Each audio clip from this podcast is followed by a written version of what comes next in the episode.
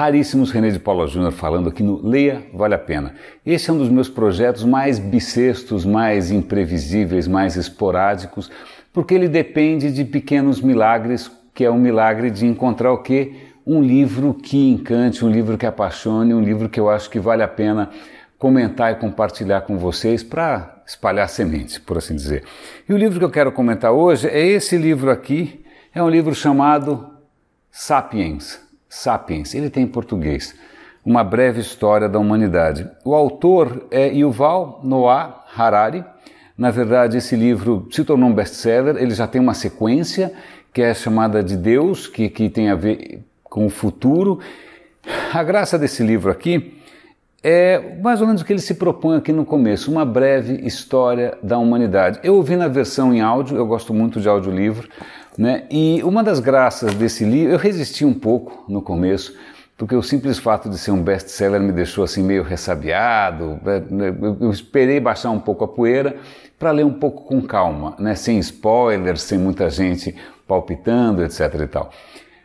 Mas eu posso dizer que valeu muito a pena. Eu acho que uma das coisas que me encanta nesse tipo de livro e são vários desses livros que eu já, já comentei aqui no Leia Vale a Pena, são esses livros em que o autor tem não só o conhecimento vasto, mas também o talento é, invejável de comunicar ou de tornar mais palatável né, conhecimento científico. É nenhum, eu não sou acadêmico, eu não sou um cientista, eu não sou um especialista em nenhuma vertical tão profunda assim, então eu fico muito feliz quando alguém faz esse esforço né, de, de jogar a rede aí, fazer um arrastão aí na, nas últimas descobertas científicas, as últimas descobertas do conhecimento humano e consegue traduzir isso de uma maneira que faça sentido e transforme a maneira de pensar.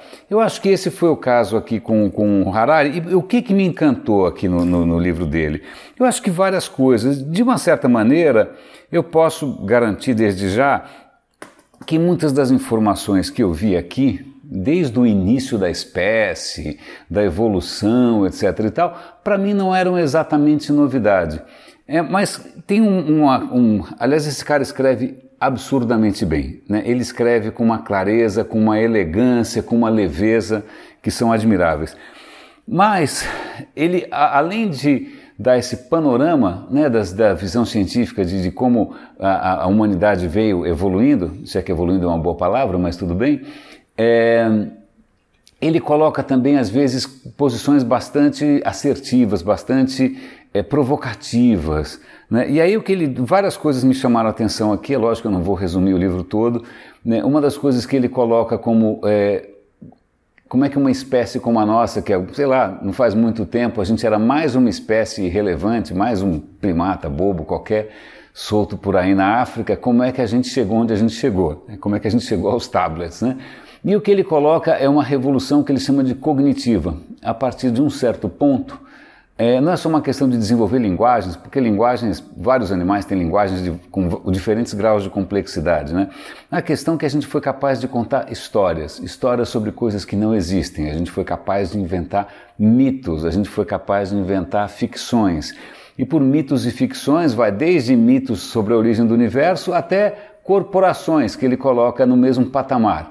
Uma corporação ou um país ou uma nação são histórias que a gente conta para a gente mesmo, elas não existem por si só. Então, o fato da nossa espécie ter conseguido é, essa inovação, né, essa, isso sim é uma inovação disruptiva, é, é, é interessante reconhecer é, o poder dessa capacidade humana ou dessa faculdade humana que é de inventar e de acreditar em histórias. Isso por si só já é muito legal.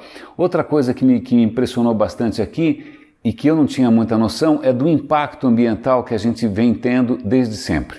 Não adianta a gente sonhar que em algum momento da história a gente teve em absoluto equilíbrio com a natureza e vamos resgatar a paleodieta. Não, não tem nenhum momento de equilíbrio idílico, não tem paraíso perdido. Nós sempre fomos uma espécie é, bastante devastadora. Então, a expansão da espécie humana por todos os continentes coincide inevitavelmente com o massacre de grandes mamíferos, com intervenções desastrosas na natureza. Então a gente tem um passado aí um pouco complicado. E eu aprendi muito também, convenhamos, a minha formação é, não foi a que eu gostaria de ter tido, é, eu adoraria ter tido uma formação mais sólida em vários campos, em humanas, em biológicas, etc. E tal. E, mas acho que tem duas coisas aqui que para mim foram muito importantes. É, não só ele dá, traz um monte de informações, uma belíssima perspectiva sobre história, inclusive história recente, história dos impérios, história da, das, dos descobrimentos, a história da tecnologia, várias informações que para mim foram, puxa, super enriquecedoras, mas ele levanta bastante a importância de algo que eu considero fundamental, que eu acho que vale a pena a gente resgatar sempre. Embora eu tenha tido uma formação bastante robusta em exatas, é, tecnologia não necessariamente é ciência, isso é uma coisa curiosa porque tecnologia, os caras faziam máquina a vapor antes de saber da segunda lei da entropia. Né? Os caras já faziam, sei lá, é, até hoje você toma uma anestesia, que é uma tecnologia, mas ninguém sabe por que a anestesia funciona. Então existe aí um gap, uma diferença entre tecnologia e ciência. E uma das coisas que são fundamentais da ciência e que são fundamentais para a gente ter chegado onde a gente chegou é o que ele chama de ignoramos, que é uma expressão em latim que quer dizer é, não sei, não sabemos. Né, é essa humildade da ciência, essa, é, essa certeza de que qualquer certeza é temporária, né, que a gente está sempre, se a gente usar o um método científico, a gente está sempre questionando as certezas temporárias que a gente tem em busca de uma certeza mais poderosa. Não vai ser definitiva nunca, mas ela vai ser mais poderosa que a anterior.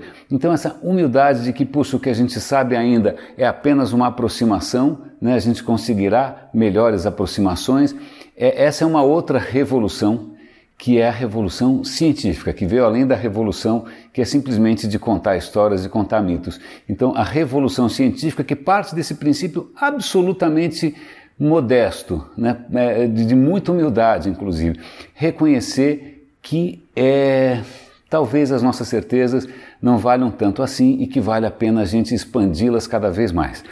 Ah, então eu gostei bastante é, não só dessas informações extras sobre a nossa história, informações extras sobre ciência, mas sobre esse destaque né, ao papel da, da ciência, do, da experimentação, é, da busca por um conhecimento cada vez melhor, né, e sobretudo porque no final ele começa a chamar a atenção, se bem que acho que ele faz isso ao longo do livro todo, para o impacto, impacto é, da atividade humana, o impacto ético, alguns, algumas questões que ele levanta no final sobre tecnologia, sobre o que a gente está fazendo, sobre o que a gente está prestes a fazer para mim são, nossa, são música para os meus ouvidos, porque realmente é um tema que me fascina. Ele, no final desse livro, ele já começa a cantar a bola para o próximo livro, que é Deus, que é para o futuro. E por que, que ele chama o próximo livro de Deus? Porque, segundo ele, e eu concordo, é, nós estamos no limiar, nós estamos num limiar histórico, porque até agora ah, a evolução darwinista natural prevaleceu. Mas a partir de agora a gente está realmente brincando de Deus na medida em que a gente está mexendo com código genético, em que a gente está criando inteligências artificiais superiores às nossas, em que a gente está criando ciborgues, em que a gente está mexendo com a natureza humana. Então ele considera, eu acho isso uma provocação muito interessante, que talvez a gente seja a última geração que a gente vai poder olhar para trás, desde Homero, desde Gilgamesh, desde aquelas epopeias, e considerar que a gente faz parte de uma longa linhagem humana talvez daqui para frente isso não seja possível. Bom, enquanto isso, né, nós humanos, demasiadamente humanos, eu recomendo fortemente essa leitura. Está aqui o, o, o, a, o, Vou colocar a imagem para vocês verem de novo aqui. Está aqui a capa do livro. Ele, é, obviamente, a imagem surtou. E. Ah, 3, 2, 1, aqui está. Senhor Harari, Yuval Noah Harari Sapiens. Recomendo, recomendo que, que você leia com o coração e com a mente aberta, porque eu acho que é, o futuro merece. Raríssimos, muito obrigado e até o próximo episódio aqui do Leia Vale a Pena.